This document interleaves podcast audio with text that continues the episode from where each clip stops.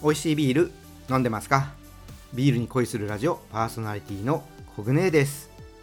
この番組はビール紹介やビールにまつわる話をお届けすることでビールが飲みたくなるビールが好きになっちゃう番組です。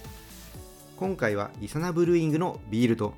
ビールとアルコール度数の関係について話してみようと思います。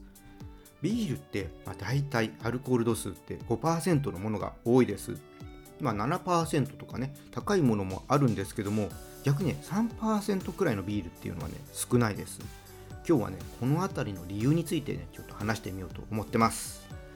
楽しみにしていてください。それでは今日もビールに恋していきましょう。ビアコイオープンです。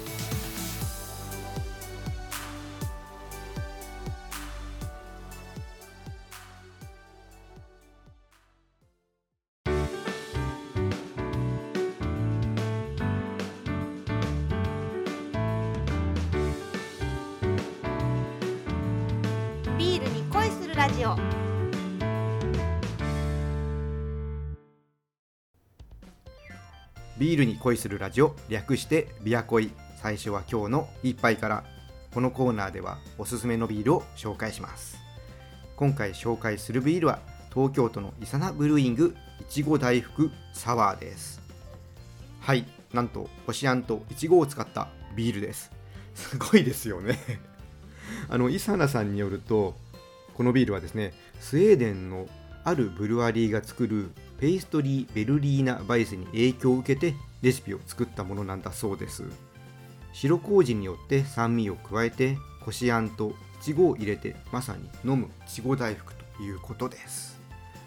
いやあのーいちごをね使うビールっていうのは、まあ、よくありますし、まあ、あんこを使うビールっていうのもあったので、まあ、原料実態それにはね驚きはないんですよ。まあないんですけどもいちご大福っていうね発想がすごいなって思うんですよ。普通いちご大福のビール作ろうってね思わないと思うんですよね。いやこういうところがね、まあ、イサナさんすごいなって思うんですよね。でさらにそこに、ね、ちょっと酸味のあるサワーっていうねビールの要素が入っているのでうんもうちょっとねどんな味なのかっていうのは想像つきません、うんまあ、じゃあねこれも飲んでみないと分かりませんからね。じゃあちょっと開けていきます。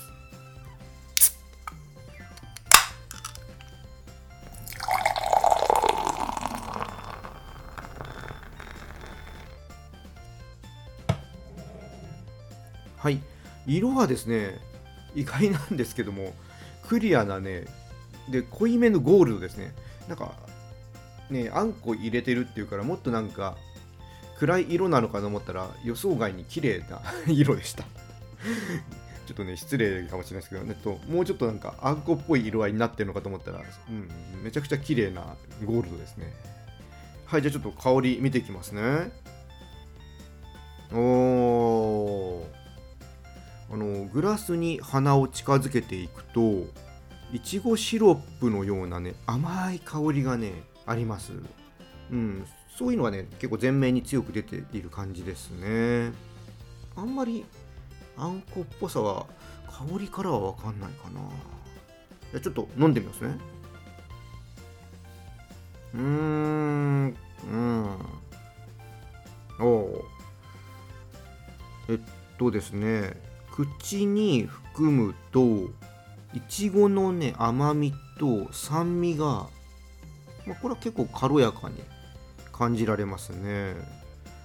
で鼻に抜けていく時にこしあんっぽいフレーバーがあるかな。あのちょっと香りは結構甘ったるい感じがあったんですけども飲んでみるとねそういうあんまり甘ったるさっていうのはないですね。結構すっきり飲めますね。これはね甘いお酒が好きな方で、まあ、さらっと飲みたい方に勧めてみたいですね、まあ、そうですね。カクテルみたいな感覚で楽しめるかな。うん。まあ思ったよりこしあんの要素が薄かったので、まあ、個人的にはあのいちご大福感っていうのは弱いですね、まあ、ただただねもうこれはお酒としてはね美味しいです。うん。結構。うん。なんか結構甘いお酒ってそんな得意じゃないんですけどこれは結構何杯でもいけそうな感じですね。うん。美味しいです。だからそうですね。まあビール嫌いだけどっていう人でもね結構甘いお酒が好きなんだっていう人だったらこれはいいんじゃないでしょうかね。これ料理に合わせていくなら、まあ、それこそやっぱいちご大福とかフルーツサンドとか、うん、ちょっとデザート系のビールですからね、うん、そっちの方と合わせた方がいいのかなと思いますね、まあ、甘みがありますので、まあ、ジャムみたいにこうアクセントそういう感じで使える料理ともやってみたいかな。意外となんか煮込んだ料理とかそういったとこともなんか相性もしかしたらいいのかもしれませんね。なんかちょっといろいろ試してみてあこんなものが合うよっていうのね、うん、ちょっと実験的にやってみたいですね。まあ、ただね、ちょっとこちらのビルね、今、ちょっと伊佐奈さんとかいろいろ見てみたんですけど、ちょっと売り切れちゃってるのかなって思います。そうそういう意味ではね、ちょっと試せないんで残念なんですけども、まあ、ただ伊佐奈さんね、常にいろんなビール作っているので、まあ、お店に行ったらね、まあ、いろんなビール飲めるもあるんですけども、あの缶ビールとかも今、ね、こうやって販売してるので、まあ、あの近くまで行ったらお店によってビールだけ買って帰るっていうこともできます。まあ、ぜひね、どんなビールがあるのかっていうのは SNS とかをね、チェックしていただいてね、えー、もらえればと思います。あとは、そうそう、量り売りっていうのもやってるんで、あのグラウラーとかでそういうのをお持ちの方だったら、まあ、行っていただいて好きな量入れて帰るってことできるのでね、はい。あのぜひね、家とかでも楽しめる、えー、ブルワリーさんなので、ぜひぜひ楽しんでいただきたいと思います。はい、ウェブサイトの、ね、リンクとかは、えー、説明欄の方に貼っておきますので、興味のある方ね、見てみてください。はい、今回はイサナブルーイングのいちご大福さはこちらを紹介しました。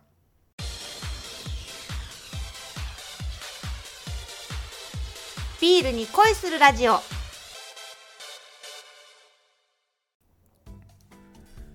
ここからはビールのアルコール度数が5%より低いものが少ない理由これについてね話していこうと思います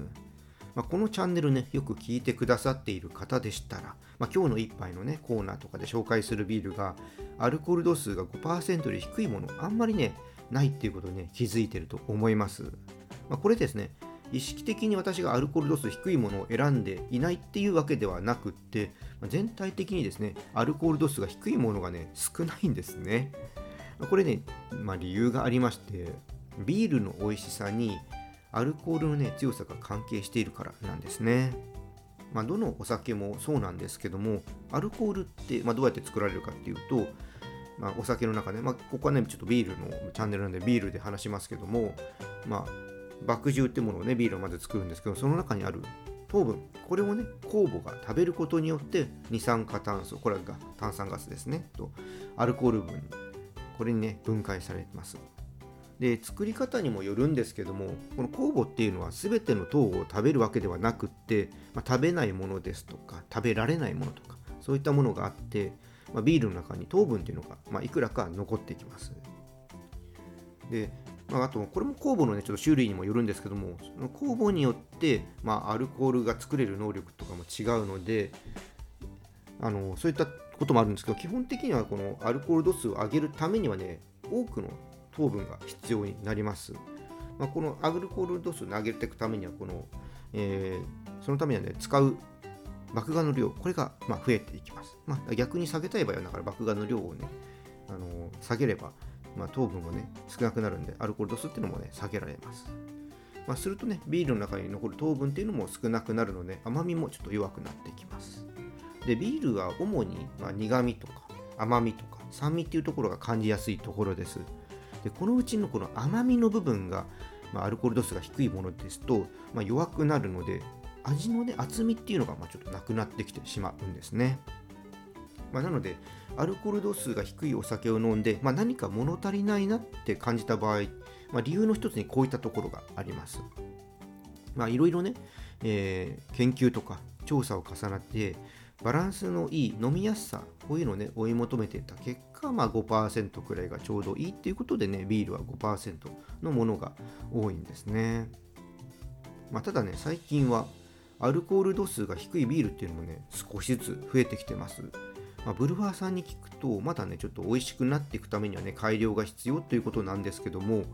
原料のね改良ですとか、まあ、技術の向上で、まあ、これから先アルコール度数低いビールがねもっとね出てくると思ってます。うんまあ、ただね、なんか今の段階ではこのちょっと美味しさっていうところを求めるとアルコールの強さもね必要っていう風になってくるかなって思います。本当にあのアルコール度数低いビールあの外とかね飲みに行った時に見かけると結構積極的に飲むようにねしてるんですけども最初のね、えーと、一口とかいいんですけどちょっとこう時間が置いてくると何ていうんですかねこの味の薄っぺらさっていうかねさっき厚みって話をしましたけどまあそういったところが感じやすくなるのと何ていうんですかねこうかっちりこう甘みとか苦みとか酸味とかが手を組んでる状態でなんかおのおのがバラバラになんかなっちゃうようなそんなねなんか、うん、味に感じるものが多くてだこの辺りっていうのはやっぱアルコールがの強さっていうのも必要なんだろうなってこう繋いでいくためにはちょっとアルコールの強さっていうのもちょっと必要なのかなっていうのはちょっと僕の肌感覚なんですけどもね感じてます。まあでもきっとね今ちょっとアルコールに対する考え方っていうのも変わってきてるのでこう低いでビールっていうのもねもっとこれから出てくるとは思います、まあ、実際チューハイとかなんかはねアルコールもうちょっと3%とかそういったところのやつが売れたりしてるので、まあ、ビールでもきっとそういったところはね求められてると思うのであとはそういう美味しさとのね、うん、なでしょうね、うん、バランスですね。多分ね、作ることはできるんですけど、この美味しさっていうとこを追求するとね、まだちょっと難しいってとこで、あんま出てこないかなって思います。はい、ということでね、今回はビールのアルコール度数が5%が多い理由、これについてね、ちょっとね、話をしてみました。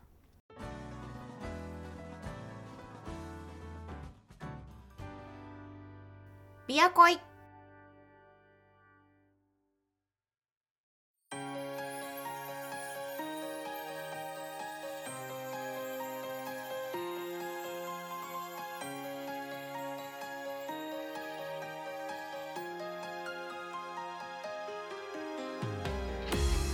ビアコイ楽しんでいただけたでしょうか？アルコール度数が低いビールっていうのは、まあ、代表的なところで言いますと神奈川県にあるナンバーナインブルワリーさんがね作ってます、